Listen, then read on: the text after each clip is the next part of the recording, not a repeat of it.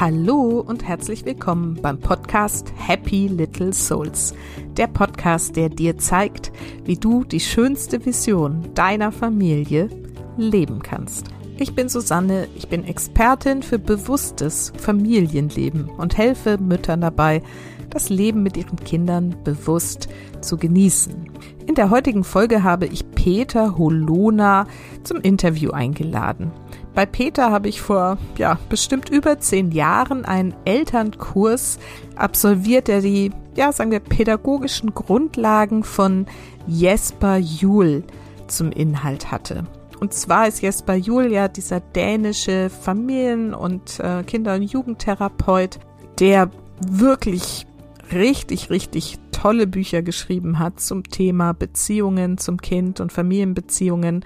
Ich habe sie auch schon häufiger erwähnt und sie sind definitiv eine der Grundlagen meiner Arbeit und meiner Coachings. Deshalb erzählt uns Peter heute zum einen, wie er selber zu Jesper Juhl gefunden hat in seiner Rolle als Vater und was ihn daran so fasziniert und abgeholt hat, dass er sich dann so reingekniet hat und die Ausbildung bei Jesper Juhl absolviert hat. Und er erzählt uns dann eben viel über die Grundlagen dieser ja, Haltung gegenüber den Kindern.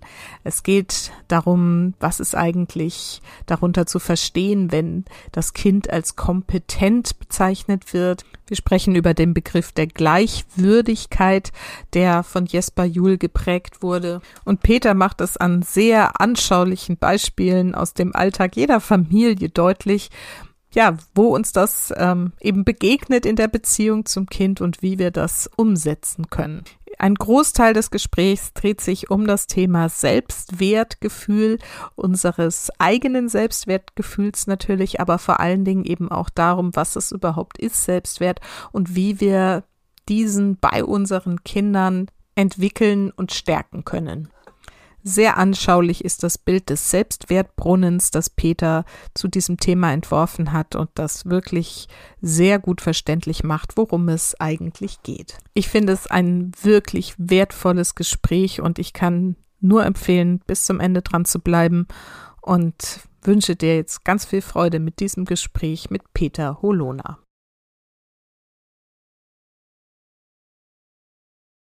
So, und heute habe ich wieder ein Interview für euch und diesmal seit langer Zeit mal wieder ein Mann hier im Gespräch. Und zwar habe ich Peter Holona eingeladen. Peter ist Seminarleiter, Therapeut und Berater und arbeitet mit Eltern, Lehrkräften und Erziehern und Erzieherinnen. Er begleitet außerdem seit vielen Jahren Kinder und Jugendliche und auch Erwachsene in ihren individuellen Entwicklungs- und Gesundungsprozessen. Und er ist ausgebildet durch Jesper Juhl. Und deswegen ist er heute auch da. Das ist das Thema, was ich gerne mit ihm vertiefen möchte. Und ihm liegt eben besonders das Thema Beziehungen, vor allem in der Familie am Herz. Und er lebt selbst mit seiner Familie in einem gelben Holzhaus mit Hund und Hasen in einem kleinen Dorf bei Lüneburg. Da wird er sicherlich gleich auch noch was drüber erzählen. Ich kenne Peter, weil ich bei ihm den Elternkurs zu Jesper Juhl absolviert habe. Das war ein Kurs über ein Jahr, wo ich äh, einmal im Monat da war und wir äh, darüber gesprochen haben, was sind die Grundlagen der Arbeit mit Jesper Juhl. Und ja, das war schon lange mein Wunsch, Peter hier mal ins Interview zu holen. Es hat ein bisschen gedauert, jetzt ist er da. Peter, ich freue mich total, dass es endlich klappt und dass du dir heute die Zeit für uns nimmst. Sehr gerne. Vielen Dank für die Einladung und ich bin auch froh, dass wir jetzt hier so miteinander sitzen, von Bildschirm zu Bildschirm, was ja. halt möglich ist unter den jetzigen Bedingungen. Schön. Genau, super. Also, meine Eingangsfrage ist ja mal, erzähl erst mal ein bisschen was über dich und deine Familie. Wer bist, wer bist du, wer seid ihr und was machst du eigentlich so ganz genau? Genau, du hattest die Vorlage gegeben, dass wir jetzt in Lüneburg wohnen oder hinter Lüneburg sogar. Das hat halt den Hintergrund, dass wir, wie so viele andere auch, aus Hamburg kommen, da eine kleine Wohnung hatten, eigentlich ganz zufrieden waren. Irgendwann die Vorstellung hatten, ach, wäre das schön, mit einem Kind doch ein Zimmer mehr zu haben oder ein bisschen Zugriff auf ein Stück Rasen, einen Garten. Ja, und dann haben wir gesucht, gesucht, gesucht und plopp sind wir in Lüneburg gelandet. Nichts gefunden in Hamburg, was für uns möglich war. Und wie das so ist, sind wir dann jetzt noch ein Stückchen weiter hinausgekommen und hatten die Möglichkeit, jetzt hier mit der Manpower von Schwager und allen anderen hier ein Holzhaus hinzusetzen. Und nun sind wir ganz weit draußen, aber wir sind hier sehr zufrieden, haben jetzt auch einen Hund, etwas, was ich auch nie mir hätte vorstellen können, mich so zu binden und immer wieder Verantwortung zu haben und mhm. richten zu müssen. Und Hasen jetzt auch noch, die wir organisieren müssen, wenn wir in den Urlaub fahren. Aber es ist einfach stimmig und passend und ja, fühlt sich rund an, nicht immer die ganzen Autofahrten, die wir machen müssen, aber das Hiersein, das Angekommensein, das ist schon eine gute Sache. Ja, spannend, ne? Weil das ist ja schon, ich weiß gar nicht, wie lange her, zehn Jahre mindestens irgendwie, dass ich bei dir diesen Kurs gemacht habe. Und da wart ihr gerade im Bau von diesem Haus und da hast ja. du auch mal von erzählt und so, sehr spannend. Erzähl mal was über deine Kinder. Wer, wer sind die so und wie viele hast du? Und dass man das mal so ein bisschen einordnen kann. Ja, ich habe äh, drei Kinder, einen 28-jährigen Sohn aus vorheriger Beziehung Mhm. Der lebt jetzt in der Schweiz und äh, ja, den besuche ich auch nächste Woche nach vielen, vielen Monaten endlich mal wieder. Mhm, schön. Der macht Physiotherapie und geht da seinen Weg, macht schöne Sachen für sich und freue mich auf die Begegnung. Dann habe ich eine 13-jährige Tochter und eine 7-jährige Tochter, die ja auch in der näheren Umgebung in Lüneburg ihre Wege gehen und das ist total schön, das ist passend. Wir gehen in Lüneburg zur Schule, es ist auch da viel Fahrerei für uns, für sie, aber auch das haben wir so entschieden und es ist rund und soll so sein im Moment. Mhm, schön. Und genau, jetzt erzähl mal so, was du beruflich genau machst, was du da eigentlich so veranstaltest. Sehr viel, sehr vielfältig. Ja, genau. Das ist so ein Potpourri aus verschiedenen Sachen und es hat sich auch im Laufe der Zeit nicht so richtig etwas rauskristallisiert. Ich bin mhm. gestartet mit so der Frage, was mache ich nach der Schule? Bin angefangen auf der Suche nach einem Biologiestudium zu äh, gewesen zu sein und bin dann aber auf Sport gekommen, weil ich da einen Studienplatz in einer meiner vorlieb, äh, bevorzugten Städte gefunden habe in Hamburg und bin dann erstmal angefangen und wusste gar nicht genau, was ich damit machen sollte. Und äh, erst über den Zivildienst äh, bin ich in Kontakt mit psychiatrischen Klienten gekommen, habe dort Beziehungsarbeit auch über Sport, Bewegung, Spiele so kennen und schätzen gelernt. Und nach dem Zivildienst, ich musste damals noch fast zwei Jahre das machen, da wusste ich, dass ich halt dieses Studium daraufhin ausrichten kann. Habe dann auch Nebenfächer Psychologie und psychiatrische Medizin gewählt. Und dann wurde das rund mit so einer Zusatzqualifikation, zwei Jahre tiefenpsychologisch, äh, Sport- und Bewegungstherapie, PPS gemacht. Ja, und ähm, bin dann in einer Kinder- und Jugendpsychiatrie angefangen zu arbeiten und gleichzeitig aber auch immer mit einem Teil in psychiatrischen Erwachseneneinrichtungen. Und diese beiden Stränge dachte ich immer, irgendwann wird sich das ergeben, dass es einen Schwerpunkt geben wird. Aber das war 15, 17 Jahre lang nicht der Fall. Das war parallel. Und dann war irgendwann mehr oder weniger die Synthese aus Kinder, Erwachsene, mache ich Familien draus und habe dann zeitgleich mit den ja, Ausbildungsinhalten von Jesper Juhl mich selber auf den Weg gemacht mit diesen Dingen, mit diesen Angeboten und habe dann sowas, was du erzählst, Elternjahresgruppen, Themenabende, Beratungen oder Fortbildung, Angebote in Kindertagesstätten, in Schulen gemacht und da bin ich halt immer noch dabei. Ein anderer Zweig war, dass ich auch ein Jahr lang Lehrer war, mich da drin ausprobiert habe, aber auch ziemlich schnell entschieden habe, dass das nicht so meins ist mit solch ganz großen Gruppen. Ähm, genau, aber dazu kam auch noch, das war damals in der Phase der Trennung, wo ich gar nicht so einen Kopf hatte für mich einlassen auf so neue Herausforderungen, Ideen. Genau, und dann ist es jetzt so, dass ich in der Kinder- und Jugendpsychiatrie aufgehört habe immer noch mit einer Teilanstellung im psychiatrisch-medizinischen Reha-Bereich arbeite, aber insbesondere halt auch für Eltern, für berufliche Kontexte Angebote mache, mache Supervision in verschiedenen Einrichtungen. Und ja, komme gestern Abend gerade aus einer Elterngruppe heraus. Das läuft nach wie vor in Lüneburg und in Hamburg. Ja, genau. Da haben wir uns ja, wie gesagt, auch kennengelernt. Ich weiß gar nicht mehr, wie ich auf dich gekommen bin, aber ich war da mal bei einem so 'm machst ja diese Themenabende, wie du gerade gesagt hast, da war ich mal, fand das super faszinierend und, ähm, dann habe ich eben diesen ganzen Elternkurs bei dir auch oder diese Jahresbegleitung, ähm, gewählt und das war eine sehr spannende Erfahrung. Da können wir ja vielleicht nachher noch mal so ein bisschen drauf eingehen. Mich würde jetzt erst mal interessieren, wann in deiner in deinem Weg, den du ja gerade schon so ein bisschen geschildert hast, ist dir denn Jesper Juhl begegnet und hat das bei wie kam das, dass du gesagt hast: „So, guck mal, oh, das ist irgendwie spannend?“ Da warst du vermutlich auch schon Vater dann, oder? Ja, ich war zweifacher Vater. Ich weiß Mhm. das ganz genau. Es gibt ja so einige Situationen, da weiß man, wo man war, World Trade Center oder der erste Kuss oder was auch immer. Und, äh, da war es so, dass wir im Urlaub in Andalusien waren und es ging langsam dem Ende des Urlaubs entgegen. Alle Literatur, alle Romane, alle kurzweiligen Dinge waren gelesen und meine Frau hatte den Erziehungsratgeber „Dein kompetentes Kind“ dabei. Bis dato hatte ich nichts von Jesper Juhl gewusst, obwohl mein Kind da schon, weiß nicht, 12, 14 Jahre alt war zu der Zeit, mein erster großer Sohn. Und wie das so ist, man schlägt's auf und denkt: „Ups, was schreibt 'n der? Woher kennt er mich? Das kann doch nicht sein. Der weiß ja genau, wie ich ticke, wo meine Schwierigkeiten, wo meine ganzen blinden Flecken waren.“ Weil er das, worauf ich so angesprungen bin, war dieses Darstellen von: Wir wollen was. Wir haben den Wunsch, etwas Gutes, etwas Wertvolles für unsere Kinder, für meinen Sohn darstellen zu wollen. Und ich komme selbst aus einer Sozialisation heraus, wo ich dachte: „Hm, das fühlt sich nicht gut an. Ich möchte es anders machen, ich möchte es besser machen.“ Mhm. Dann habe ich mich aufgestellt und habe ganz viel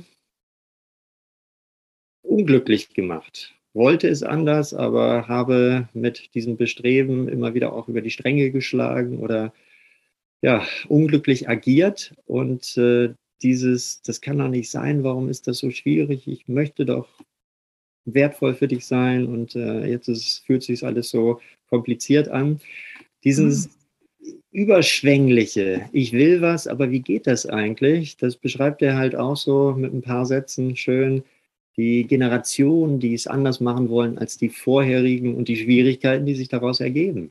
Mhm. So, und dann fühlte ich mich so eingeladen und abgeholt und auch durch, äh, solche Formulierungen, man möchte etwas beim Kind, man möchte die Kinder erreichen und, äh, man kriegt so schnell 'n Gefühl von: „Das darf doch nicht wahr sein, das habe ich ja schon dreimal gesagt“, wird sauer und denkt, das gehört da jetzt hin, weil so haben wir das kennengelernt, den Druck zu erhöhen und das gar nicht bewusst zu machen, sondern irgendwie abzuspulen.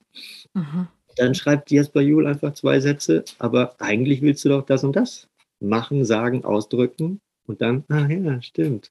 Wie geht das? Wie komme ich dahin?“ Und dann lagen wir da und haben uns sozusagen das vorgelesen und waren total glücklich über diese einfachen, zielgenauen Sätze und den Zugang von: „Boah, das klingt gut. Das muss ich jetzt noch mal 'n bisschen näher verfolgen, wer dahinter steckt und wie glaubwürdig das alles ist.“ Und ja, dann habe ich so 'n bisschen geschaut, wo ich Jesper Juhl erleben kann.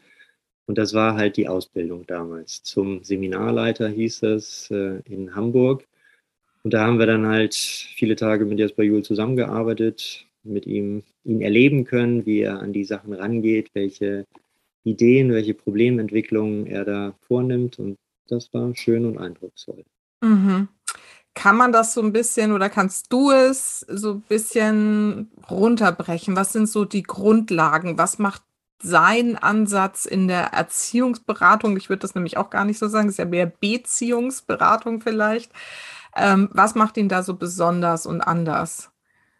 Ja, ich glaube, das eine ist, was er immer sehr betont, dass es keine Methoden gibt. Es gibt keine schlauen Ideen, die man nur niederschreiben muss, daraus 10 Punkte macht und dann muss man's abarbeiten und dann kommt man zum Ziel. Sondern es ist die Haltung, die Herangehensweise, das Öffnen für Dinge, die im Miteinander passieren. Und das Zweite, das Wichtige, was er da betont, ist, dass das eine Aufgabe ist, die wir Großen, die Eltern in der Familie, die Vorgesetzten im Betrieb, die Lehrer in der Schule, die Erzieherin in der Kita, dass die die Verantwortung fürs Gelingen im Miteinander tragen müssen. Immer die Ranghöheren, die Mächtigeren, die, die mehr Erfahrung haben. Und dann ist das häufig so meine Eingangsvorlage, die ich in Themenabenden liefere. Und dann nicken immer alle und sagen, ja, klar, ist doch gut. So, und dann wird im Laufe der Zeit deutlich, was das bedeutet. Nämlich, ich kann nicht sagen, was ist denn hier los? Du machst es ja immer noch nicht, obwohl ich dreimal sage, sondern eher andersrum. Was ist eigentlich bei mir los, dass mein Kind mich nicht ernst nimmt? Wie mhm. trete ich auf? Was äh, transportiere ich? Was sage ich auch? Rede ich immer nur äh, bla bla bla bla und mein Kind weiß, ach, das meint er gar nicht so.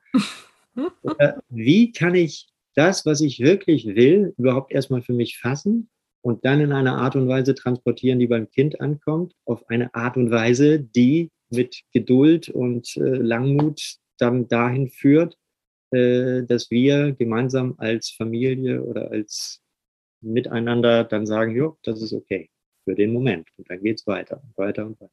Mhm, super, okay. Das ist natürlich jetzt wahrscheinlich, ne, sperren hier gerade alle Hörerinnen irgendwie die Ohren auf und sagen, okay, wie geht's, wie geht's? Wie geht das denn? Wie kann ich denn so auftreten, dass mein Kind mich ernst nimmt und wie kann ich dazu finden, was ich eigentlich wirklich will? Ja, letztendlich ist es äh, eine Arbeit an sich selber und da sind wir ja auch schon im Thema Selbstwertgefühl drin, im Sinne von, da ist es notwendig, dass ich mich mit reinstelle und dass ich bereit bin, mich selber anzugucken und an diesen einfachen Beispielen, die so häufig uns auffallen, weil die so weit verbreitet sind. Mein Kind kommt, was auch immer, von der Schule nach Hause und wirft immer die Jacke in den Flur oder den Ranzen einfach mir vor die Füße. Und dann sage ich ihm doch immer, dass er das nicht machen soll, aber der hört einfach nicht. So. Komisch, genau das hatten wir bis vor kurzem. Sehr gut. Also erzähl mal, mal schauen, ob ich es richtig gelöst habe. Genau, das ist ja auch was von Jesper Juhl. Es gibt kein richtig oder falsch, ne? Ja. sondern es gibt nur einen Weg in die richtige Richtung und dann muss man gucken, wie zufrieden ist wer damit oder wer sendet welche Signale, dass man auf dem falschen Weg ist. Mhm. dieser Klassiker ist, ich habe irgendwas zu tun, bin noch am Telefon, dann kommt das Kind, ich sage, hallo, na, wie war's? Habt ihr Hausaufgaben auf? Äh, Moment, ich bin gleich wieder da und hänge die Jacke auf. So. Und dann äh, merke ich, Kind macht das nicht, aber ich muss noch unbedingt irgendwas zu Ende machen, rühren, kochen oder weiter mal kurz meine Zettel zur Seite legen. Und dann komme ich und äh, sehe, die Jacke liegt da, aber dann kochen die Kartoffeln über. Oder dann äh, ist mein Kind gerade auf dem Klo oder spielt gerade so schön. Und dann ist das, was ich vorher gesagt habe, häng die Jacke auf, in einem riesigen Wirrwarr von, äh, um was geht es denn eigentlich? Soll ich dich in Ruhe lassen, damit du zu, äh, für dich erstmal das Telefonat zu Ende machst? Oder brauchst du erstmal Ruhe, lieber Vater, dass du in Ruhe kochen kannst? Übersetzt mir mal bitte, was du hier eigentlich meinst, wie ernst es dir ist. Mhm. Wenn man sich ernst nimmt, dann kann man das nicht auf 100 Sachen gleichzeitig machen, sondern muss sich ein bisschen ausrichten. Wenn ich merke, dieses Thema Jacke liegt im Flur rum, fällt mir, fällt uns immer wieder auf die Füße, dann brauche ich eine Ausrichtung. Dann äh, begrüße ich mein Kind und begleite es, damit es versteht, dass es mir an der Stelle ernst ist mit dem, was hier aus dem Mund rauskommt. Mhm. Ich dann sage, Jacke aufhängen und der schmeißt wie selbstverständlich das irgendwo hin, dann bin ich gefordert zu sagen, hey, was ist denn hier los? Ich habe da eben gesagt, die Jacke soll aufgehängt werden. Komm, los geht's. Mhm. Und dann ist wieder die Frage, was kommt? Ist mein Kind, mach ich nicht den Scheiß, die sind alle doof. Und dann ist es ein ganz anderes Thema plötzlich im Sinne von, ups, was ist mit dir los? Was hast du denn erlebt in der Schule? Dann bin ich mhm. da. Oder, äh, ey, komm, komm, komm. Was sollen diese Worte? Ich will, dass du die Jacke aufhängst und dann geht's weiter. Los. Mhm. Dann ist so die Frage, auf welcher Ebene muss man den Kontakt weitergestalten? Aber ich will, dass die Jacke aufgehängt wird, also bleibe ich dran. Mhm und nach Möglichkeit nicht in diesen Machtkampf gehen. Wenn du jetzt nicht die Jacke aufhältst, kriegst du den leckeren Nachtisch nicht, den ich jetzt hier vorbereitet habe, oder wirst kein Fernsehen gucken dürfen oder was auch immer, sondern ich will was und ich nehme mich ernst und ich möchte, dass mein Kind mich ernst nimmt. Nur an der Sache. Mhm. Und das kann dann manchmal zehn Minuten dauern, aber nicht für den Rest des Lebens, sondern nur für den Moment. Mhm. Weil eigentlich will ich mich qualifizieren als jemand, der ernst genommen werden will, mit dem, was er sagt und auch mit dem, was er meint. Mhm. Da sind wir wieder dabei. Wie wichtig ist es mir eigentlich? Ja. Rede ich das automatisch, Jacke aufhängen, Hausaufgaben machen und äh, räume dein Zimmer auf? Oder was steht wirklich an? Was meine ich? Und bin ich bereit, dem auch einen Nachdruck im Sinne von einer Präsenz zu geben, zu zeigen? Okay.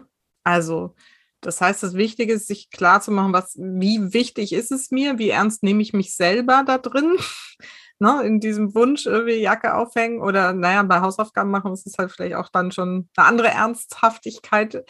Jetzt hast du eben zwischendurch so gesagt, an der Stelle, wenn das Kind dann irgendwie so, sag ich jetzt mal, überreagiert, also mit so einer Reaktion kommt, die du eigentlich an der Stelle nicht erwartest, also nicht einfach die Jacke aufhängt, sondern ne, irgendwie auf die Welt schimpft wie wichtig ist es denn an der Stelle dann, diese Gefühle des Kindes ernst zu nehmen?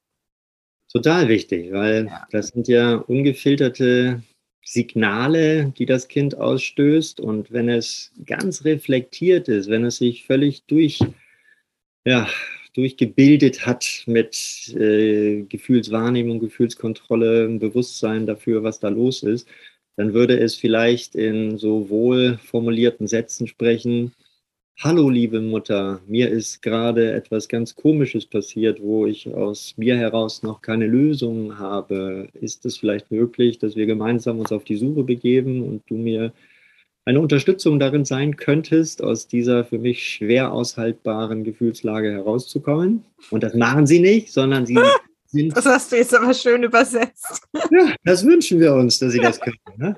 Aber das müssen wir jahrelang begleiten, damit sie Worte finden für das, wie es ihnen geht. Mhm. Und bei Kleinigkeiten sollten sie das nach Möglichkeit nach ein paar Jahren drauf haben. Mhm. Zum Beispiel, sie stoßen sich irgendwo, wenn man zum ersten Mal einen, was auch immer, dumpfen, fiesen Schmerz irgendwo hat, dann fangen Kinder an, vor Schreck zu weinen, zu schreien. Und wenn man das häufig macht und wenn Mama, Papa, wer auch immer dabei ist und das begleitet im Sinne von, oh Mensch, jetzt hast du dich gestoßen, das tut weh, dann kriegt das Gefühl, das Erleben ein Wort, ein, ein, ein Begriff und dann wird es sozusagen kontrollierbarer und muss nicht mehr so hilflos mit ganz viel Energie rausposaunt werden, sondern dann genügt das, oh Mensch, jetzt habe ich mich schon wieder gestoßen. Und damit ist es auch gesagt und ausgedrückt auf eine andere, viel reifere Art und Weise. Aber mhm. das muss ich wieder als Elternteil herstellen. Das können die Kinder nicht, weil sie genetisch vorprogrammiert sind, in Worte fassen, sondern das ist das, was es meint, empathisch unsere Kinder zu begleiten. Was erleben sie? Und ähm, fühlen sie sich gesehen? Geben wir ihnen Worte dafür, die ihnen später zur Verfügung stehen? Mhm, super. Klassik andersrum ist, meist Väter kommen an und sagen, ah, Indianer kennen keinen Schmerz oder mhm. Wein ist ja noch dran, stell dich nicht so an. Mhm. Oder Ablenkung, aber damit kriegt man halt keinen äh, kein, kein, kein Zugang zu seinem Gefühl und auch kein Wort und keinen Ausdruck. Ja, ja. Das heißt, es geht viel darum, in all diesen Ausnahmesituationen, in denen wir ja selber, weil es nicht anders gelernt ist, so überreagieren, hier auch für uns selber ja neue Wege zu gehen und das Kind zu begleiten, dahin, wo wir es eigentlich gerne hätten, richtig? genau. Und einige machen das einfach intuitiv aus sich heraus, weil sie so groß geworden sind. Wenn es darum geht, dass wir irgendwas wahrnehmen, dann sind einige, und wir hoffen, dass wir das auch für unsere Kinder darstellen, so sozialisiert, dass wir uns interessieren, dass wir uns anbieten, dass wir sprechen, dass wir denen Worte geben, dass wir auf der Suche sind nach Verstehen. Mhm. Und ähm, wenn wir es nicht sind, weil wir aus ganz anderer Grundsozialisation rauskommen oder denken, das müsste anders sein, dann könnte es sein, dass den Kindern dieser Zugang fehlt. Und mhm. diese Idee und den Ansatz, den ich vorhin als wir müssen die Verantwortung dafür übernehmen bezeichnet habe, ist, Jetzt muss ich erstmal gucken, wie geht das oder an welchen Stellen ist das? Und da sind wir ganz häufig im Blindflug unterwegs. Vieles läuft, vieles funktioniert und irgendwann wird es lauter oder ruppiger oder unzufriedener, quengeliger. Und äh, dann wundern wir uns und denken, das kann doch nicht sein, das war doch immer gut. Aber was habe ich vorher vielleicht jahrelang übersehen? Was ist da gewachsen an, ich werde nicht gesehen und erkannt, wie es mir eigentlich geht? Mm, okay. Und das ist ja, also das hast du ja vorhin schon gesagt, jetzt gerade auch nochmal, es geht ja dann um uns. Wie können wir uns neu aufstellen? Wie geht das? Also ich meine, klar, bei dir kriegt man eine Begleitung, aber kann man das auch selber versuchen? Und wenn wie? Genau, das ist ein immerwährender Prozess, wo alle immer drin sind. Genau. Äh, man erlebt was mit seinem Kind und natürlich ist man auf der Suche nach verstehen oder nach Ideen entwickeln, was unseren Kindern helfen könnte. Und ähm, wenn es zum Erfolg führt, wunderbar. Wenn damit alle zufrieden sind, dann ist das abgehakt, dann muss man sich darum nicht kümmern. Mhm. Und ähm, wenn man es übersetzt in eine Vorgehensweise, würde man sozusagen schrittweise vielleicht die Idee entwickeln, alles, was laut wird, alles, was unruhig wird, überall, wo es Störungen, wo es Konflikte gibt und Konflikte, die länger anhalten. Nicht, dass man sich kurzzeitig mal um irgendwas streitet, das ist dann schnell wieder vom Tisch, sondern destruktive Konflikte, wo es immer wieder um das Gleiche geht. Das beinhaltet, dass da Dinge transportiert werden, wo sich jemand nicht gesehen genug fühlt, sich ungerecht behandelt fühlt, andere Vorstellungen hat, die nicht zum Tragen kommen und ähm, ja, dass es keinen Raum gibt, gesehen zu werden.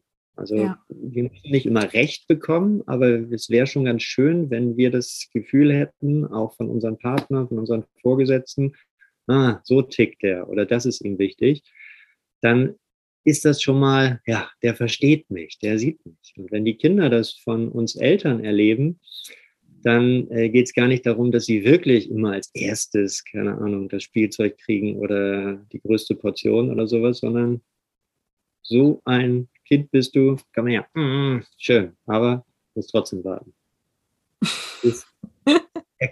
erkennen, aussprechen und dann in ein Bewusstsein kriegen, dass mir das zur Verfügung steht, dass ich handelnd sein kann und mhm. nicht Augen zu durch und das machen wir immer so und jetzt hör auf hier zu stören, hör auf mhm. unsere Routine durcheinander zu bringen, sondern ich muss erstmal die Bereitschaft haben zu erkennen, wahrzunehmen, was los ist, um dann darauf in einer Art und Weise zu reagieren, wo ich mich entscheide, boah, wenn ich dieses Thema jetzt anfange, zum Beispiel Jacke, dann kann es sein, dass ich erstmal die Kartoffeln abstellen muss, weil dauert jetzt zehn Minuten. Mhm und nicht rumkeifen im Flur, sondern hey, was ist hier los, dass du das nicht machst? Sag ich dir doch, ich will das. Ja. Das finde ich jetzt gerade einen schönen Satz für eine Überleitung zu einer Frage, die ich auch schon die ganze Zeit so im Kopf habe. Du hast ja gesagt, das erste Buch, und das war auch mein erstes Jesper Juhl-Buch, ist äh, Dein kompetentes Kind. Ähm, was ist denn da so der Ansatz dahinter? Und vielleicht magst du noch mal was über dieses Wort, das mir bei ihm zumindest für mich das erste Mal begegnet ist, diese Gleichwürdigkeit, von der er spricht.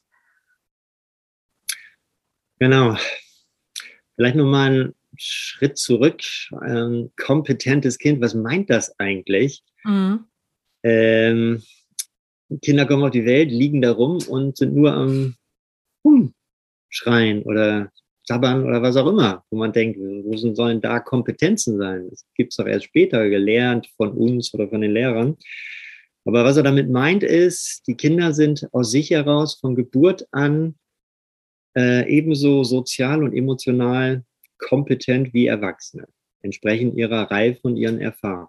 Das heißt, sie wissen genau, wie fühlen die sich? Fühlen die sich gut? Fühlen die sich schlecht? Haben die Hunger? Sind die satt? Sind die müde? Sind die ausgeschlafen? Brauchen sie Nähe oder ist die Nähe auch zu viel? Wollen sie mal in Ruhe sein? Das wissen die in sich und aus sich heraus. So, und deshalb könnte die Idee sein, erkenne ich das bei dir? Bin ich bereit, das anzunehmen, dass du eigentlich weißt, wie es dir geht? Mhm. Und dann begegne ich dir gleichwürdig. Nicht gleichberechtigt im Sinne von, wir stimmen ab in der Familie und der, der am meisten Stimmen kriegt, der darf dann Hamburger zum Frühstück durchsetzen oder was auch immer, sondern gleichwürdig meint, ich sehe dich mit deinen Bedürfnissen, ich begegne dir auf Augenhöhe, ich möchte dich verstehen und wahrnehmen, aber das heißt nicht, dass ich es unbedingt machen muss. Mm. Ja, ich glaube, dieser Nachsatz ist so wichtig dabei.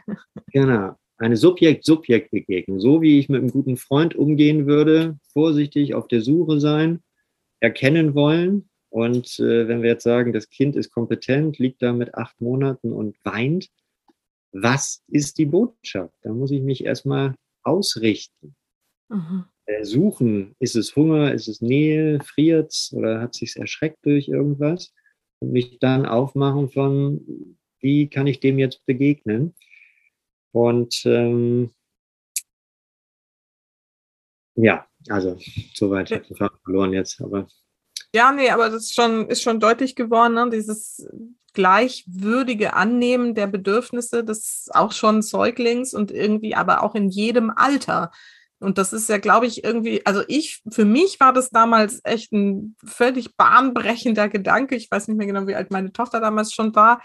Aber das, das, dieses so nicht, ich muss ihr irgendwie was beibringen und sie irgendwo hinbringen, sondern sie weiß im Prinzip schon alles und ich auch und wir bringen es einfach zusammen und gucken, wie wir es gemeinsam gestalten können. Also so habe ich es damals so für mich verstanden. Genau. Was, was bringst du mit? Was ist dir wichtig? Was sind Möglichkeiten, die du entwickeln willst, die dir mhm. später hilfreich sind? Ja. Da gibt es natürlich auch den anderen Einsatz im Sinne von, ich weiß, was gut für dich ist und du wirst genau. mir später dankbar sein, dass du eine gute Schullaufbahn hast. Und wer das erlebt hat, weiß, ja, ist nicht schlecht, gute Zensuren zu haben, aber das ist nicht das Entscheidende im Leben, wenn man sich sonst hilflos fühlt und mehr oder weniger gebrochen durch den Druck, den man erfahren hat. Natürlich kann man gute Schulnoten auch anders herstellen, aber das ist natürlich eine Gefahr, wenn alle anderen es immer besser wissen. Wie geht's dir eigentlich? Was willst du? Es kann doch nicht sein, dass du schon wieder Hunger hast. Du hast doch eben. Und jetzt musst du aber müde sein und einschlafen auf Knopfdruck.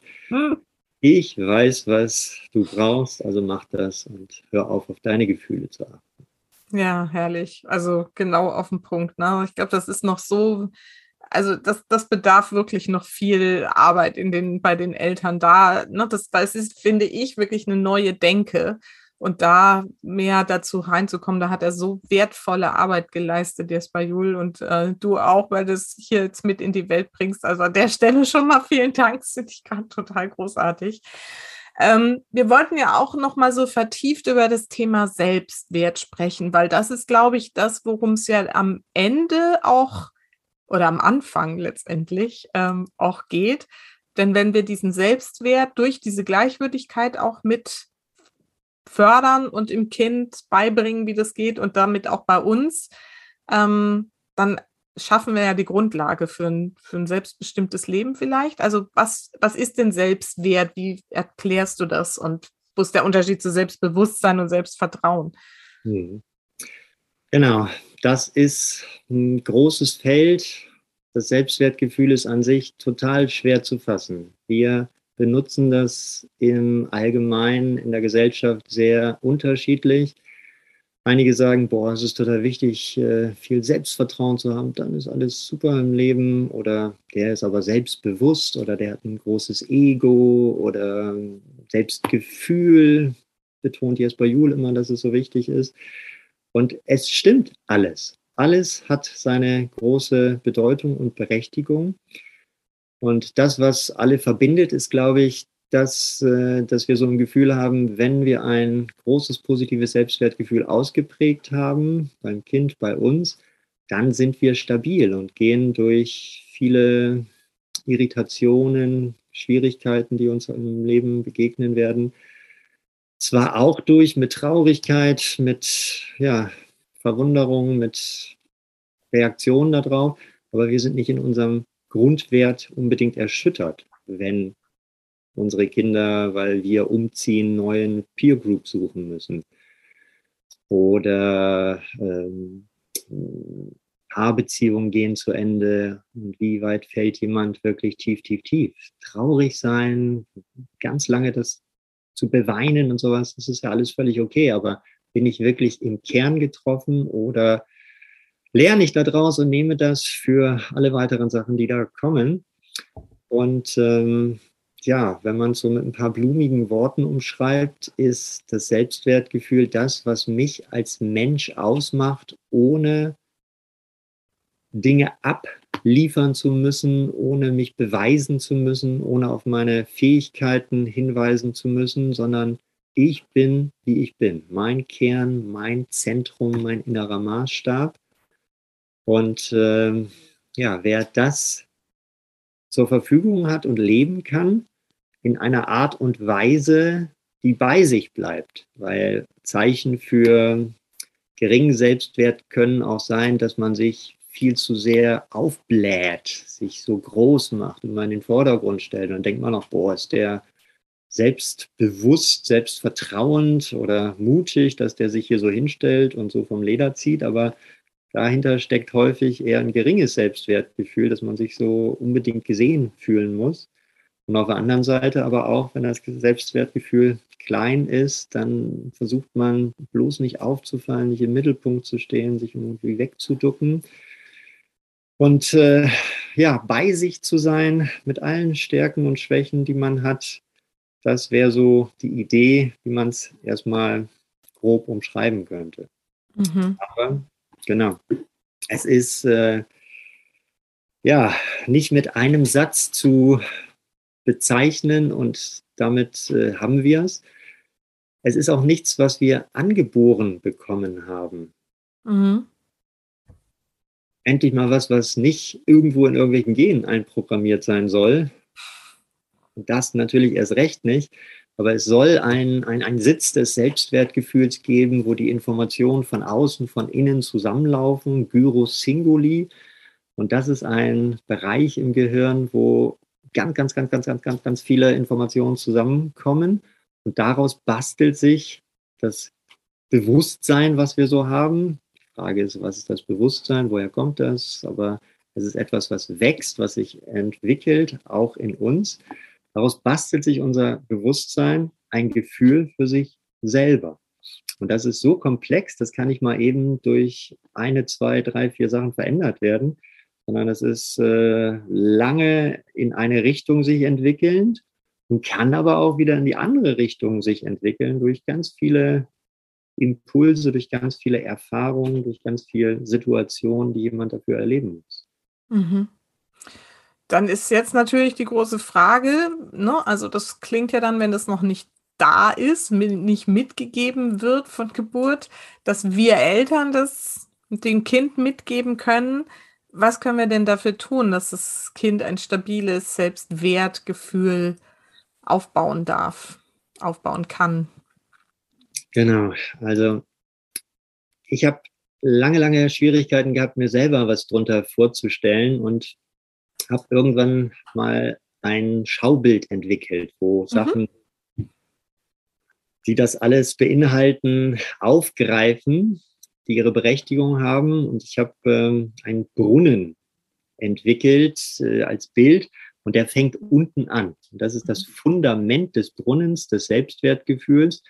Und dazu sagt Jesper Juhl immer ganz viel in seinen schönen Worten. Und das meint, dass wir unseren Kindern etwas mitgeben als Basis für ihr gesamtes Leben.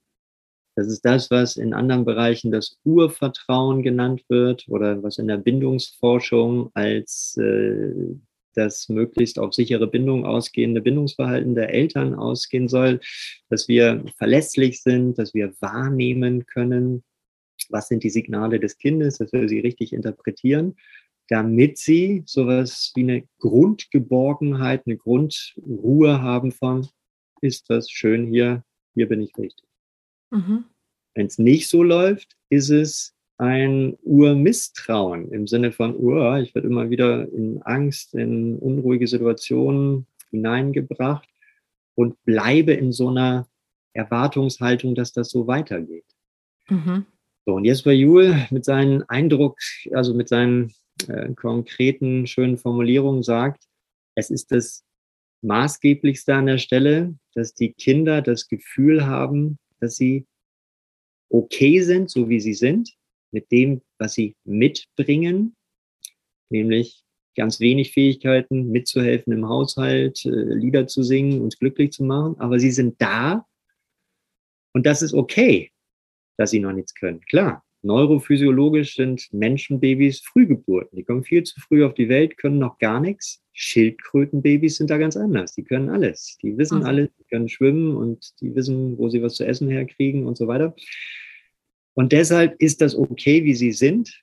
Und sie sind wertvoll. Das ist das, was Jesper Juhl immer betont, dass es uns doch eigentlich eine totale Bereicherung ist, ein Kind zu bekommen, uns zu freuen, uns komplett zu fühlen, dass wir Verantwortung übernehmen können, das Kind jetzt in die Kraft bringen können, dass wir ganz viel lernen daraus. Was kommt alles durcheinander? Was kommt in Gang, wenn ein Kind da ist? Dann stelle ich mir so Fragen, was ist wirklich wichtig in meinem Leben? Was muss ich tun? Wie schaffe ich es denn überhaupt für jemanden wertvoll und präsent zu sein, dass der oder die in die Kraft kommt. Und darauf machen unsere Kinder uns in vielfältiger Art und Weise jeden Tag immer wieder aufmerksam. Und äh, das ist sowas wie ein Grundbedürfnis, dass wir das schaffen, ein Gefühl zu entwickeln, dass einerseits wir für, äh, von anderen als wertvoll empfunden werden und dass wir das auch anderen geben. Das erfüllt uns, das treibt uns an, Dinge zu tun. Mhm. Und das Dritte ist, dass sie zu uns gehören, dass sie in der Familie einen Platz haben, wo klar ist, du gehörst dazu. Auch wenn ich nicht mehr Motorrad fahren kann, auch wenn wir jetzt erstmal auf was auch immer verzichten müssen. Es ist wunderbar, du bist wertvoll, du bist okay und du gehörst dazu. Mhm. Als Fundament, wenn die Kinder das erleben und man kann das in alle anderen Bereiche übertragen, berufliche Situationen oder ich komme neu in einen Sportverein rein, bin ich so gut wie die anderen, ist das okay? Gehöre ich dazu? Bin ich trotzdem wertvoll, weil ich einen Beitrag zum Gelingen des Spiels oder in beruflichen Kontexten des Projektes oder was auch immer tragen kann? Sind immer wieder, weil es so allgemeingültige Sachen sind, die Hinweise darauf, das sind gemeinsame Entwicklungsprozesse. Das Kind soll es erfahren und wir wünschen uns das auch. Mhm. Und damit, letzter Satz zum Fundament, ist das äh, einigermaßen überschaubar, wenn ich nicht die ganze Bindungstheorie oder wie, wie funktioniert eigentlich Urvertrauen herzustellen, präsent haben muss, sondern diese drei Sachen. Ist mein Kind okay? Gehört es dazu?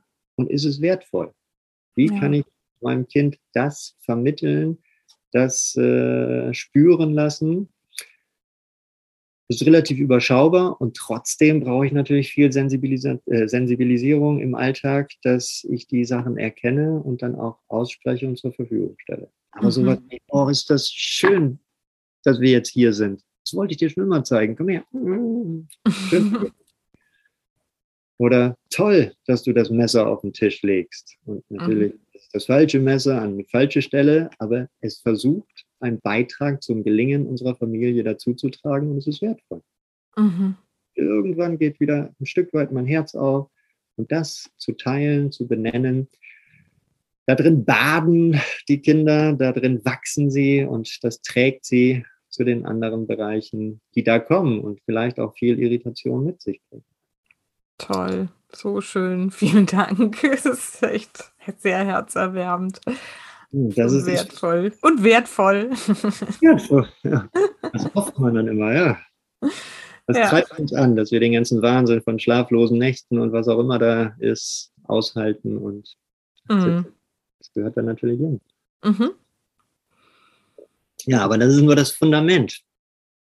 Das Bild hast du jetzt nicht so zum Einblenden, ne? Aber das ähm, werde ich auf jeden Fall in irgendeiner Form noch teilen. Das kriegt ihr auf jeden Fall zu sehen. Gut. Danach, Brunnen, Unterschicht, Fundament, kommt das Selbstgefühl. Mhm. Und das ist vom, vom Wortsinne her das Gefühl für mich selber. Wie ich eben gesagt habe, wie Jesper Juhl betont, kompetentes Kind. Die haben die Gefühle, wie es ihnen geht. Und das hört nicht auf. Und wenn wir jetzt beispielsweise am Hungergefühl sind, dann wissen wir, kleine Babys haben Hunger. Und das macht sich im Bauch bemerkbar. Da gibt es ein Schmerzgefühl und nicht nur im Bauch, sondern im ganzen Körper ist das kleine Baby durchflutet von diesem Gefühl. Und was macht es? Es macht aus Leibeskräften darauf aufmerksam, ah, es fühlt sich fürchterlich an, das will ich nicht. Und dieses Gefühl durchflutet es und es ist hilflos. Und da braucht es wieder die wahrnehmenden, feinfühligen Eltern, die kommen und sowas wie, bin gleich da. Und dann kommt Mama an, legt es an oder gibt Fläschchen. Und dann weiß das Baby, jetzt hört es auf mit dem Bösen. Schmerz und es ist herrlich und schläft ein. Das ist aber nicht, weil es einmal erlebt vom Tisch, sondern das äh, ist etwas, was sich über Tage, Wochen, Monate und Jahre hinweg entwickeln muss, damit es irgendwann so weit ist, dass man äh, beim Zweijährigen, der dann Hunger, Hunger sagt, ah, schön, dass du nicht mehr aus Leibeskräften brüllst, oder beim Sechs-, Siebenjährigen sagt, mach dir selber eine Scheibe Brot. Mhm. Diesen Prozess von ich bin da, ich versorge dich, ich bringe dich in deine Kraft, damit du dieses Gefühl irgendwann selber regulieren kannst auf eine Art und Weise, die wichtig und passend für dich ist. Mhm. Also die Gefühle, das ist sowas wie der elementare Regulierungsauftrag, den alle Kinder, alle Menschen und ähm, viele Erwachsene immer wieder haben. Was mache ich mit großen Eindrücken, die ich habe? Und dazu brauche ich die nächste Stufe, die nach dem Fundament, nach dem Selbstgefühl kommt, nämlich das Bewusstsein für die Abläufe. Und beim kleinen Baby würde man jetzt noch nicht von Bewusstsein sprechen. Erst ab äh, zwei Jahren, zweieinhalb Jahren geht's los. Mhm. Die haben sowas wie ein Vorbewusstsein. Wenn Mama ruft, wenn die Tür klappert, dann kriegen sie diese Dinge miteinander in Kontakt. Das heißt, ah, Hunger, und dann hören sie was und dann wird es schon ein bisschen besser, weil die Erwartung da ist, das wird bald befriedigt sein. Und dieses Bewusstsein, das kann sich in allen anderen Bereichen bei uns Erwachsenen halt äh, auch notwendigerweise immer darin zeigen, äh, was erkenne ich davon? Bin ich im Blindflug unterwegs im Sinne von, das kann doch nicht sein und die sind alle blöde, gemein und ungerecht? Oder kriege ich da auch ein Bewusstsein für die Gesamtsituation, wie ich da selber mit meinen Anteilen drin bin? Mhm. Ähm, und wie schlimm ist etwas? Ich stoße mich und äh, kann ich es, geht gut, kann ich es äh, ähm, aushalten? Kann ich es einfach so nehmen, wie es ist, weil ich Kontrolle drüber habe? Oder durchflutet mich das und ich bin total hilflos? Das ist notwendigerweise, dass ich den Schritt von, was ist eigentlich los, in meinen kleinen, klitzekleinen Arbeitsspeicher reinkriege, um dann ja, die notwendigen Handlungen daraus abzuleiten. Weil mhm. nach Fundament, nach Selbstgefühl, nach Bewusstsein kommt Selbstvertrauen. Das ist ja auch mhm. einer der Begriffe, die dahin gehören. Das meint im eigentlichen Wortsinne, kann ich mir selbst vertrauen, dass ich aus dem, was ich spüre, aus dem, was ich wahrnehme, irgendwie ins Bewusstsein kriege, womit hat das wie zu tun, etwas ableite, was mir hilft, mit diesem Gefühl besser umzugehen. Mhm. Und äh, der Siebenjährige, der Hunger hat, der weiß, wo er Brot, Süßigkeiten oder sonst was findet. Und ähm, die Mutter, die sich hilflos fühlt und sauer wird, weil die Jacke schon wieder im Flur liegt, die könnte ein Bewusstsein dafür kriegen, dass man Wege und Selbstwirksamkeiten entwickeln könnte, sich selber mehr damit hineinzustellen und zu gucken, was hilft eigentlich meinem Kind, was hilft mir in dieser Situation anders zu machen. Mhm. Und nicht einfach meinem Gefühl hingebe und sage, bin halt sauer, wenn du das machst, ist halt so. Mhm. Bisschen ja, spannend. Ist eine ganz andere Ebene dann, ne? Genau, ich bin da selbst drin, selbst, selbst, selbst. Überall dieses Wort selbst taucht da auf. Und das letzte von diesem Brunnen ist ähm, die Selbstverantwortung. Mm. Ich kann Selbstwertgefühl meiner Meinung nach nicht denken, wenn ich nicht bereit bin, die Verantwortung für diesen Weg, den ich eben skizziert habe, zu tragen. Wenn ich äh, immer sage, ja, eigentlich könnte ich das alles, aber die sorgen immer dafür, dass die Arbeit zu schwer ist oder das haben sie nicht so gesagt. Dann kann ich mich immer rausschlawinern aus den Sachen, aber eigentlich geht es darum, wenn mir etwas wichtig ist, den Weg so wahrzunehmen, so herzustellen, dass ich das Resultat auch verantworte. Mhm. Und auch das ist etwas, was ich nicht geschenkt kriege, aber beispielsweise also es geht alles ganz früh los. Ne? Die Kinder kommen auf die Welt und dann fangen sie irgendwann an rumzuliegen und nach Dingen zu greifen. Und wenn sie ein bisschen älter sind, krabbeln sie, krabbeln irgendwo drauf und fallen vom Sofakissen 25 Zentimeter runter. Ist das okay oder ist das nicht okay? Ist das unverantwortlich als Eltern, wenn sie das tun? Und das sind so äh, viele, viele kleine Möglichkeiten, wo sie da schon lernen, Verantwortung zu tragen. Wenn Sie immer wieder auf wackelige Kissen klettern, wissen Sie, das kann umkippen. Mhm. Es ist schön, wenn Sie ganz viele auch frustrierende und äh, ja, negative Erfahrungen machen, wo etwas nicht klappt, weil Sie dann beim nächsten Mal vorsichtiger sein müssen oder das anders probieren müssen oder sagen, oh, das ist nichts für mich. Aber mhm. Sie tragen die Verantwortung fürs gelingen im Klettern auf dem Wohnzimmerteppich und mhm. später mhm. auf dem Stuhl. Und wenn wir ihnen diese Möglichkeiten des Verantwortungstragens jetzt an diesem Beispiel klauen, dann sind sie irgendwann mit 12, 13 mit anderen Kids unterwegs, klettern auf den Baum und fallen aus sechs Meter Höhe runter, weil sie bis dahin nicht gelernt haben, in Schritten die unterschiedlichen Einschätzungen, ja, Ideen von, wo könnte was gefährlich sein, für sich in die Verantwortung zu kriegen. Mhm. Mama ist da und sagt, mach das nicht, ist zu gefährlich. Papa liest auch gerade auf dem Handy irgendwas. Also wir wollen sie in ihre Kraft bringen und dazu gehört auch, dass sie Verantwortung übernehmen. Und damit ist das sozusagen eine, eine Schichtung aus ganz vielen Bereichen, die wir alle irgendwie mit dem Selbstwertgefühl in Verbindung bringen.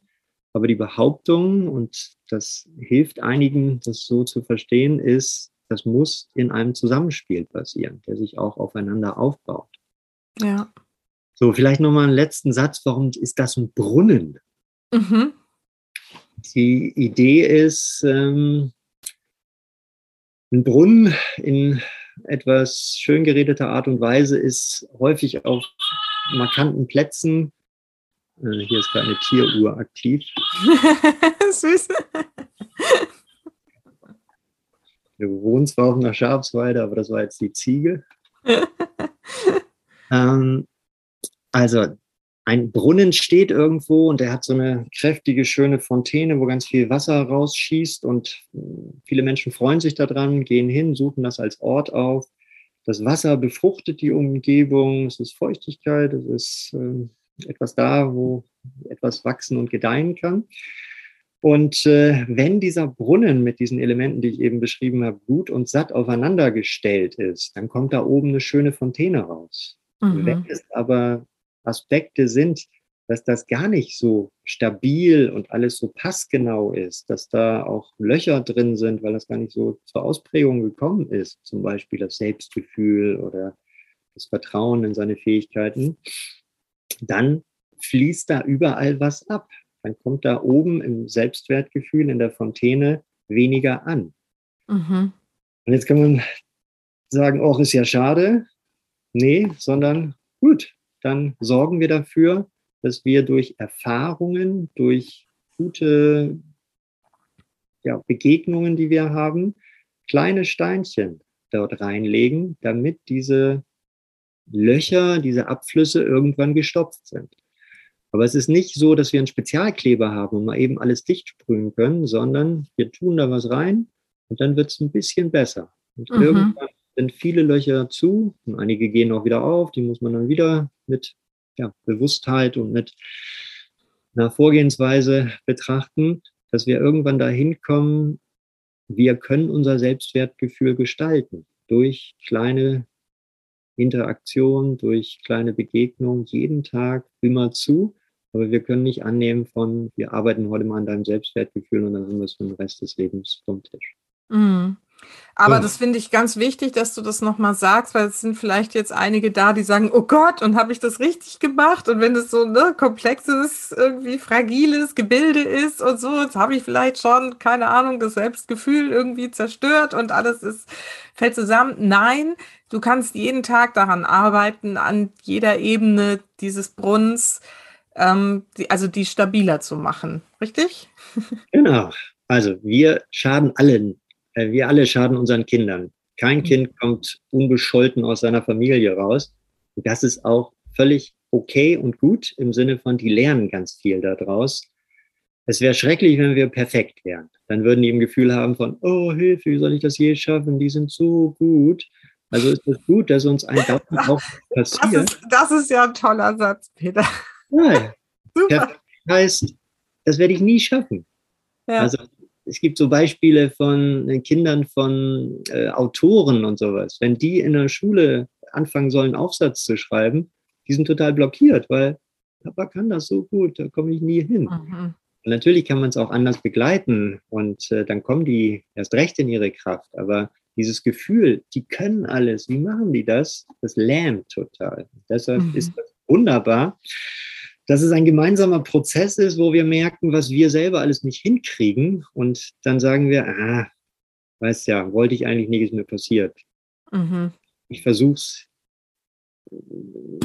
nächstes Mal ein bisschen besser zu schaffen. Gib mir Zeit und erinnere mich dran. Dann sind wir mhm. wertvoll füreinander, dass mein Kind auch mein Coach ist, der mich auf die Sachen aufmerksam macht. Und äh, das ist dann nicht so bedrohlich. Die sind dem nicht so ausgesetzt, sondern Papa, jetzt schimpfst du schon wieder oder so. dann weiß ich Bescheid und sage, ah, gut, danke. ja, sehr schön. Ich finde auch, dass man das durchaus aus annehmen darf, wenn ein Kind zu einem sagt, Mama, chill mal. ja. Chill mal deine Base. ja.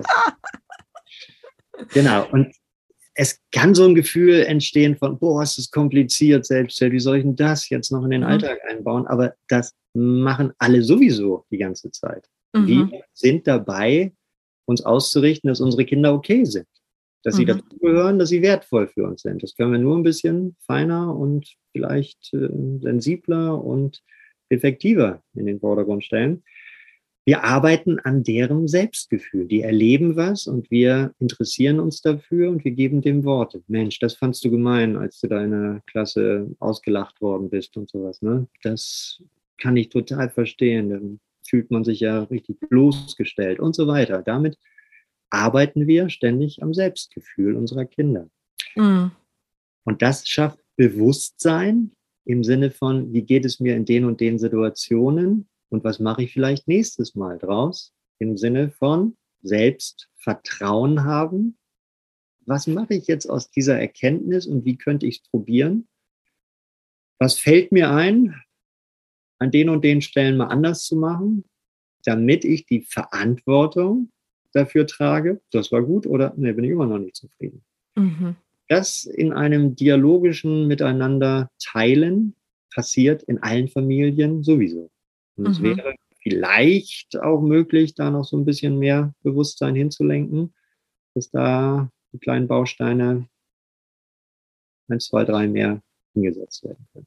Ja, guck. Und deswegen mache ich diesen Podcast für dieses ne, Bewusstsein mit Kindern, genau. dass es genau darum geht, irgendwie sich noch nicht alles super richtig und perfekt zu machen, sondern sich dessen bewusst zu sein, was da gerade läuft und bewusst irgendwie Dinge auch mal zu verändern und ähm, das ist echt so ein tolles Bild mit diesem Brunnen und das werde ich gerne teilen. Und das ähm, wird mir gerade auch nochmal klar, wie viel ich damals aus deinem Kurs mitgenommen habe, weil da vieles drin steckt, was ich wirklich auch jetzt immer erzähle und sage. Gerade dieses, es ist halt ein Prozess und der hört ja auch nie auf, weil die Anforderungen ja auch sich verändern und man selber verändert sich und die Kinder werden älter und haben andere Herausforderungen. Und ähm, insofern ist das echt ein ja, sehr wertvolles, sehr wertvolles Bild, was du da entwickelt hast. ja, also das hat mir geholfen, das zu verstehen und einigen anderen vielleicht auch. Ja. Ja, ja. Das heißt, und das fand ich jetzt auch nochmal ganz spannend, weil ich habe ja noch so die Frage im Kopf gehabt, dieses, was machen wir denn? Also wir haben natürlich unseren Einflussbereich auf das Kind, wo wir es innerhalb der Familie so bewusst wie möglich irgendwie gestalten können. Aber nun sind sie ja auch ne, Erziehern und Lehrern und Schule und Gangs und Peer Groups und so weiter ausgeliefert, in denen sie eben ganz andere Erfahrungen machen können. Ähm, hast du da noch einen Tipp, wie wir als Eltern das so einordnen können, damit umgehen können? Also es ist natürlich äh, sehr abhängig davon, was sie erleben, in welcher Intensität und sowas, aber die Grundhaltung sollte sein und ist ja bei vielen zum Glück so, ich interessiere mich dafür, was du erlebst. Mhm. Wie geht es dir? Im Kindergarten geht es häufig los mit äh, den ersten sozialen Wahrnehmungen von, boah, ist das gemein, ich darf nicht mitspielen. Oder die sagt immer, ich bin zu dick, zu dünn, was auch immer, völlig egal. Und dann kommen die kleinen Knirpse mit zwei, drei, vier, fünf Jahren und sind betroffen. Und das ist was, wo ich glaube, da lohnt es sich so ganz viel Zeit und Bereitschaft in gleichwürdiger Art und Weise äh, sich zu nehmen, damit diese gemeinsame, aus unserer Sicht völlig bedeutungslose Zuschreibung ihnen zur Verfügung steht und sie empathisch ein Gefühl davon kriegen, was macht das mit mir, wenn die so und so und so mit mir umgehen. Mhm. Das heißt, das Erste ist, wir interessieren uns dafür, wir tauschen es aus und wir sagen nicht, äh, dann macht er so und so und dann hast du kein Problem mehr. Sondern das Aushalten, dass etwas über längere Zeit auch nicht zu klären ist. Äh, und die Erzieherinnen können auch nicht irgendwas Schlaues machen. So, du spielst jetzt mit der und jetzt sei mal lieb zu der. Das ist ja nicht die Lösung, sondern wir werden im ganzen Leben Menschen begegnen, die uns freundlich und weniger freundlich und feindlich gesinnt sind. Was machen wir damit? Wann meiden wir sie und wann müssen wir aber auch ähm, einen wie auch immer gearteten Umgang damit finden. Und das geht los mit Erfahrungen aus dem Kindergarten und es setzt sich in allen anderen sozialen Bereichen fort. Wichtig ist, dass wir dran sind, dass wir uns qualifizieren als Eltern, die sowas erzählt bekommen, wie es ihnen geht, damit sie das nicht mit sich selber ausmachen müssen. Mhm. Das bedeutet, dass wir auch verantwortungsvoll damit umgehen. Nicht sofort zum Hörer greifen und den Lehrer anrufen und erstmal zusammenfalten. Das kann ja wohl nicht sein. Dann erzählen die uns beim nächsten Mal das nicht, weil es ja peinlich oder das wollen die natürlich nicht so, dann plötzlich äh, vor ihrer Peer oder vor dem Lehrer dann dazustehen, sondern wie schaffe ich es, mich zu qualifizieren, dass ich mit Informationen, die ich kriege, so verantwortungsvoll umgehe, dass das wichtig ist, miteinander zu tauschen, aber nicht gleich eine Handlung dabei herauskommt, die den Kindern nicht lieb ist. Und dann kann ich äh, sozusagen mit dem Kind entscheiden, was sind mögliche Vorgehensweisen, wie geht es dir da drin, was würdest du gerne tun oder was könnte dir helfen, Hilfe anbieten, aber nicht unbedingt aufdrängen. Mit so einer Grundhaltung, dass solche Erlebnisse total wichtig sind. Es ja. sind wunderbare Trainingsmöglichkeiten, Dinge zu erleben, die einen auch ins Flattern bringen und in die Unsicherheit. Äh, davon lernt man viel, viel mehr als nur immer von Friede, Freude, Eierkuchen-Situation, weil dann mhm. weiß ich gar nicht, dass es noch was anderes gibt. Mhm. Nur, sie dürfen uns nicht überfordern und sie dürfen uns nicht in die völlige Hilflosigkeit bringen. Dafür mhm wäre es gut, wenn wir gemeinsam da ein Gespür für entwickeln. Und wenn es im Kindergartenkontext, im Verein, in der Schule, sonst wo ist, dann macht es natürlich Sinn, auch die andere Seite interessiert, freundlich und offen zu hinterfragen. Also einen gemeinsamen Dialog da drin zu suchen. Mensch, äh, ich höre hier von meinem Kind, dass äh, es sich an Stellen nicht wohlfühlt. Ich würde gerne mal hören, wie es aus Ihrer Sicht ist. Und dann erfährt man mit mhm mitunter Sachen, die sich ganz anders anhören. Dann muss man diese Sachen irgendwie ins gemeinsame Erleben, auch fürs Kind versuchen zu bringen, damit etwas dabei herauskommen kann, was hilfreich ist. Mhm. Das finde ich total schön und eine ne tolle Botschaft, weil ich habe gerade so diesen Gedanken, dass es eben ganz viel Gelassenheit in Familien bringen kann, wenn man sich klar macht als Eltern, ich muss mein Kind nicht vor allem beschützen und äh, ne, ihm da irgendwie die, die, die perfekte Umgebung ähm, organisieren und so, sondern es ist ein wertvolles Geschenk, wenn solche Situationen entstehen, weil es eben diesen Brunnen weiter füllen kann, wenn man bewusst damit umgeht. Und wir es noch einmal für uns bewusst bearbeiten dürfen, wie wollen wir es jetzt eigentlich fürs Kind gestalten und aber eben auch dem Kind mitgeben können, welche Wege es finden kann, um mit solchen Situationen umzugehen und es damit eben gerade diesen Selbstwert zu stärken. Also das finde ich eine ganz tolle Botschaft nochmal so. Ne? Entspannt euch mal und begleitet es gut und dann passt das schon. Genau. Aber es setzt voraus, dass wir dran sind, dass wir die Bereitschaft ja. haben, wirklich zuzuhören, dass wir uns Zeit nehmen und dass es auch, ja, zu Zeiten ist, wo wir denken, oh, nicht schon wieder. Ein Pille-Palle-Thema, so. Ja. Aber äh, das wirkt, das arbeitet noch in den Kindern und das ist immer wieder und unter Umständen ein sehr, sehr lange Thema. So. Hm. Ja, Geduld und Spucke wollte ich gerade sagen, ist ja irgendwie angesagt. Und ja, aber dann können wir eben wirklich da viel Wertvolles im Sinne von Selbstwert irgendwie auch für die Kinder, Kinder tun.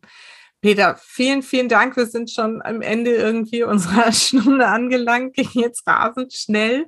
Ich hätte noch ein paar mehr Fragen. Wir müssen das vielleicht noch mal dann weiterführen, unser Gespräch. Aber an der Stelle schon mal, jetzt sind bestimmt ganz viele neugierig irgendwie, wie sie da tiefer einsteigen können, wie sie das für sich noch mehr verinnerlichen können. Wie kann man denn jetzt an deinen Kursen teilnehmen aktuell? Ja, also ich mache ähm, immer eine Mischung aus Themenabende, wo man reinschnuppern kann, wo man für zwei Stunden zusammenkommt zu verschiedenen Themenbereichen. Geschwisterdynamik, äh, Aggressivität, Wut. Grenzen setzen war, glaube ich, auch mal ein Thema. Ne? Genau, Konflikte, Grenzen setzen mhm. ähm, oder Grenzen haben. Mhm. Genau. ich erinnere mich. Und, äh, für viele ist das okay, einfach so einen Input da zu kriegen. Und andere sagen, ja, das klingt ja ganz gut, aber wie soll ich das jemals in unseren persönlichen, unseren familiären Alltag, in meine äh, Gegebenheiten einbauen können? Und da macht es halt Sinn, dass man länger dran bleibt, dass man kontinuierlicher sich mit dieser Sache beschäftigt. Und das kann man auf vielerlei Arten tun, lesen, mit Freunden sprechen, Filme gucken, was auch immer oder halt auch eine Jahresgruppe besuchen, wo man dann einmal im Monat zusammenkommt in einer festen Gruppe. Und äh, je länger dieser Prozess dauert, desto tiefer und vertrauter wird er halt, dass man sich mehr und mehr reinstellt und merkt, wo die eigenen blinden Flecke sind. Und blinde Flecke haben wir alle. Das ist völlig außer Frage, dass wir immer wieder in unterschiedlichen Situationen an unsere eigenen momentanen Grenzen und Blindheiten geraten. Und wenn man dranbleibt, ist natürlich die Erfahrung, dass man da Entwicklung machen kann. Nur äh, im Nachhinein merkt man gar nicht, dass es Arbeit gebraucht hat, sondern wieso? War doch klar, früher war ich so, jetzt bin ich so. wenn man bewusster herstellen möchte, dann kann man das natürlich in Form von so einer Jahresgruppe tun oder manchmal biete ich jetzt auch noch Seminartage an, aber es ist eher so diese Zweiteilung und natürlich auch im persönlichen Bereich Beratungsstunden, Beratungsprozesse, die buchbar sind oder auch im beruflichen Bereich Supervision, wenn man jetzt daran denkt, vielleicht betrieblich sich da auch mit diesen oder ähnlichen Herangehensweisen beschäftigen zu wollen, mhm. ist das möglich. Ja, also wie gesagt, ich habe ja damals auch diese Jahresgruppe mitgemacht. Das war sehr wertvoll für mich. Ähm, jetzt war das ja damals immer in Präsenz in Hamburg, in den Lüneburg, wenn ich mich recht entsinne. Machst du es denn jetzt so? Hat auch bei dir die Pandemie das mit sich gebracht, dass du es jetzt online anbietest? Ich glaube ja, ne? Also ich biete keinen äh, reinen Kurs online an. Was wir gemacht haben, ist, wir schieben das immer dahin, wo wir in Präsenz starten können, damit wir uns kennenlernen, beschnuppern. Und dann machen wir es immer wieder, dass wenn in den Zeiten, wo wir uns nicht treffen durften, dann kommen wir per Zoom sonst wie zusammen. Aber dass ich einen reinen Online-Kurs über ein Jahr, ohne dass wir uns jemals wirklich gesehen haben in Fleisch und Blut, da weigere ich mich noch mal.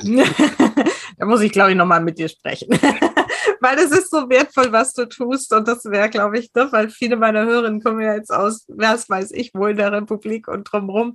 Aber gut, also man kann zumindest jetzt hier in Hamburg und Umgebung ähm, davon sehr profitieren und ansonsten natürlich auch von den ähm, Büchern von Jesper Juhl und sich da selber mit befassen. Und wenn Peter sich doch nochmal entscheidet, einen Online-Kurs zu machen, dann werde ich das sehr gerne auch nochmal promoten.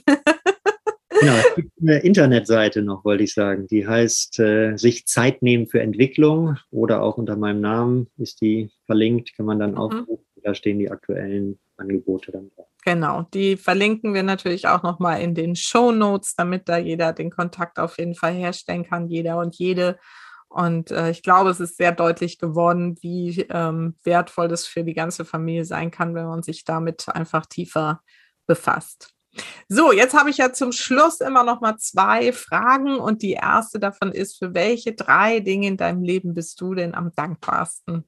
Puh.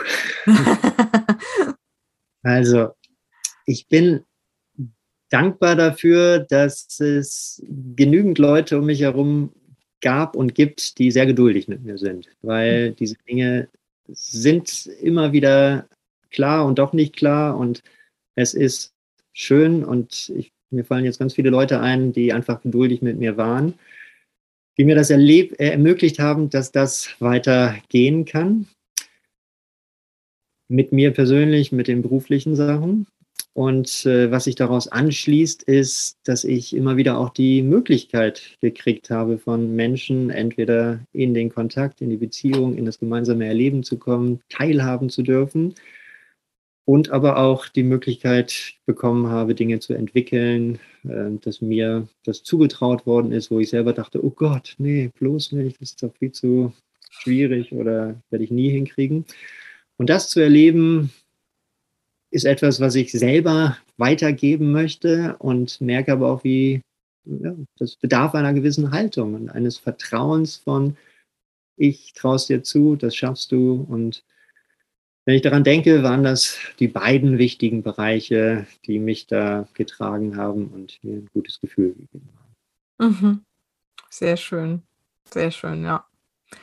Schön. Und meine Schlussfrage ist ja immer, was ist denn so deine wichtigste Botschaft? Und diesmal sage ich nicht für die Supermamas, sondern für die Supereltern ähm, da draußen.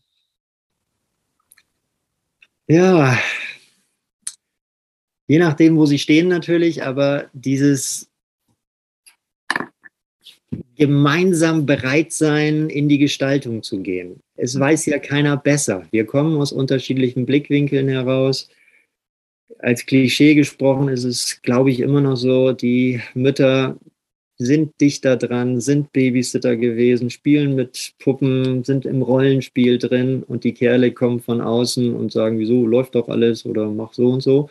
Und es ist beides gut und wichtig und total wunderbar. Und wir erleben jetzt in den heutigen Zeiten mehr und mehr diese Rollenaufbrüche und die müssen erstmal gefüllt werden, von beiden Seiten heraus. Und dafür wäre es, glaube ich, total wichtig, dass wir die Offenheit haben, dem anderen das zuzutrauen, aber auch die Geduld, aufbringen, dass das nicht klappt. Nur weil Mama sagt, so, jetzt bist du verantwortlich, jetzt bringen Sie mal ins Bett. Aber genauso wie ich das sonst immer mache, das läuft nicht. Mhm. Wir brauchen die Freiheit, dass wir Dinge auch auf unsere Art ausprobieren können, mit all den Fehlern, mit all den Irrwegen, die da drin sind, damit wir irgendwann zu unserer Art kommen, die wir vertreten und verantworten können und wollen. Und wenn wir jemanden haben, der genau guckt, wir können es auch umdrehen. Wenn du jetzt die Waschmaschine reparierst, dann will ich aber genau, dass du keine Ölflecken da drauf machst oder sowas. Das macht, uh, das geht nicht. Und deshalb wäre es schön, wenn wir den Raum kriegen, uns selber zu entwickeln, verantwortungsvoll, mit einer wohlwollenden Begleitung da drin, von denen die scheinbar mehr Überblick haben, aber das zu tauschen, damit wir auf ein gemeinsames kommen und äh, wenn ich jetzt dran denke, wie das äh, geht, dann erlebe ich das immer wieder als sehr hilfreich, wenn die Väter wirklich, wirklich mit den Kindern alleine sind und nicht Mama im Nebenraum ist, sondern die ist weg. Mhm. Ende oder arbeitet oder was auch immer, damit über längere Zeit die Möglichkeit ist, jetzt wachse ich mal rein in diese Verantwortung. Ja. In diesem Klischee gedacht, dass die Männer häufig immer noch viel weniger Zeit mit den kleinen Babys verbringen mhm. und aus dieser Sicht da mal dichter rankommen wollen und können. Mhm. Es ist ja auch vielfach anders, dass 50-50 ist oder irgendwelche Wechselmodelle schon praktiziert werden. Es kommt, ja. ja. Aber seien wir geduldig miteinander, geben wir die Chance und wir brauchen immer wieder Begegnungssituationen, wo wir das miteinander tauschen und uns ins Gefühl geben, wie wertvoll das ist, wie schön das ist, dass wir uns haben, trotz der ganzen Alltagszickeleien und Schwierigkeiten, die uns so gerne in den Wahnsinn treiben. Schön. Sehr, sehr schön. Und auch ein wichtiges Thema, ne, mit den Vätern und den Müttern und, äh, und den Kindern zusammen irgendwie diese Gestaltungsfreiräume zu ermöglichen. Sehr schön.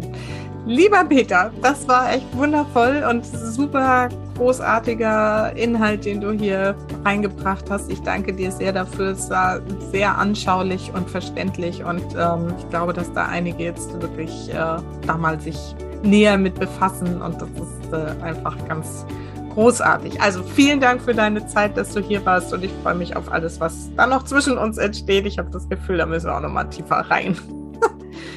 ja, sehr gerne. Vielen Dank für die Möglichkeit und das hat Spaß gemacht. Toll. Ja, gut. Also vielen Dank und bis dann. Tschüss. Ciao.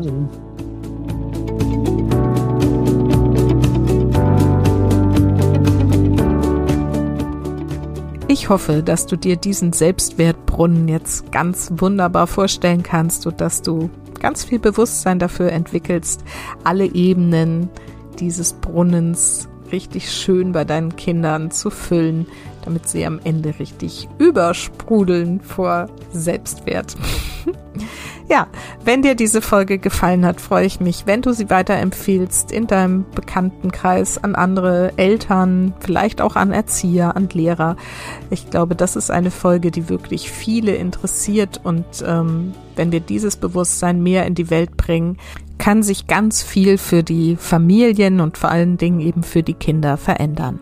Also, wie gesagt, ich freue mich, wenn du es weiterempfehlst. Ich freue mich auch, wenn du mir auf iTunes eine Rezension zu diesem Podcast hinterlässt. Und ansonsten möchte ich dich einfach nur daran erinnern, vergiss nicht, Familie ist, was du daraus machst. Alles Liebe, bis ganz bald. Deine Susanne.